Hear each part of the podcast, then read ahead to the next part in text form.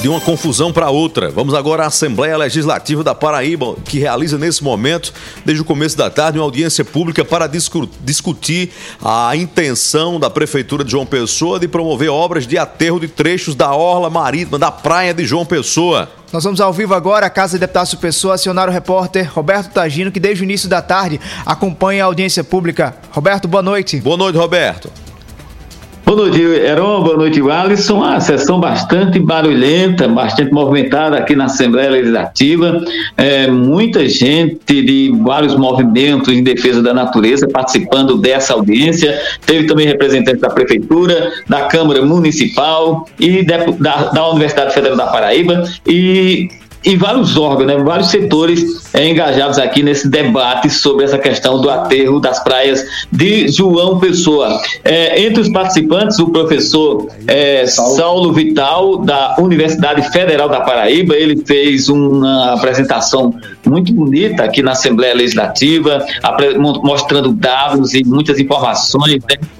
muitas informações sobre. E no final, a sua conclusão, a conclusão dele foi de que realmente não, não, não, é, não, não é muito viável essa, esse aterro das praias de João Pessoa. Então, professor Paulo, por que é, o senhor discorda de, dessa proposta de aterro das praias de João Pessoa? Bom, boa noite a todos os paraibanos e paraibanas, Heron, Alisson, Roberto, é um prazer, eu sou ouvinte do programa de vocês todos os dias e é um programa de muita qualidade, então é um prazer dando essa entrevista para vocês. Veja bem, um dos encaminhamentos que nós tiramos aqui dessa pública, que inclusive é muito salutar, foi a formação de um fórum de pesquisadores de, que possam opinar mais nesses estudos. Né? O prefeito falou que há um estudo sendo encaminhado, mas esse estudo ele não envolve é, a universidade, né, o que foi colocado aqui tem no convênio, mas esse convênio ele era restrito a um grupo aí de, de poucos professores.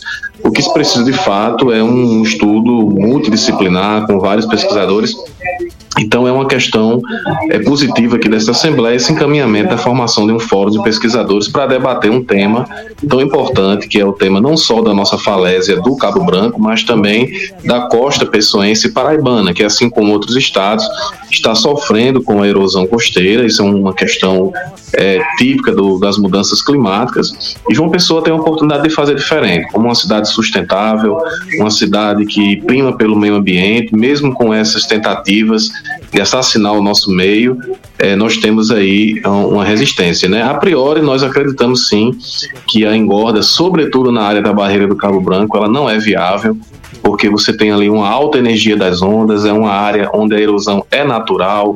Nós temos diversos corais ali que podem ser soterrados.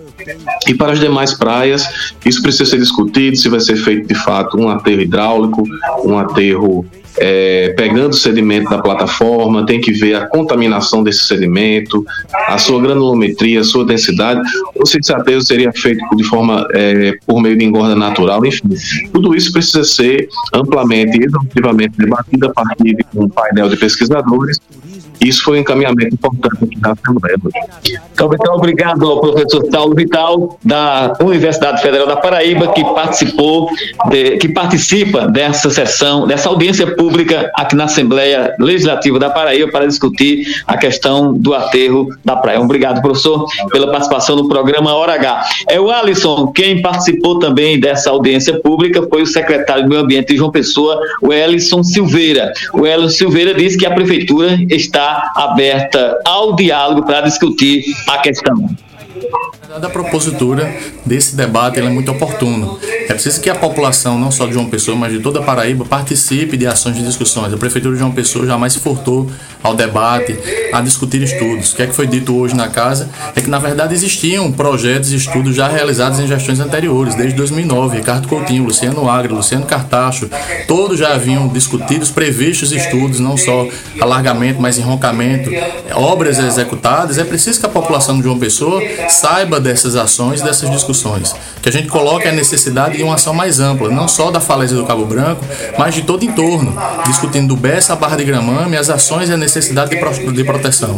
Esses próprios estudos ambientais que já foram realizados anteriormente atestam que é necessário intervenções emergentes eh, na nossa aula e obras de engenharia de contenção efetiva. Então, essas ações, existem várias modalidades que podem ser aplicadas. Enroncamento, quebra-mar, bag wall, muretas, blocos de concreto, enfim. A engenharia, a tecnologia e a ciência apresentam soluções para esse estudo. que a população de João Pessoa e da Paraíba precisa efetivamente é trazer a pauta, trazer a academia, a ciência para profissionais que sejam é, capacitados para formular esse debate. Como encaminhamento ficou a formação de um fórum, um grupo de trabalho para que fosse amplamente discutido esse assunto e a Prefeitura de João Pessoa faz questão de estar presente.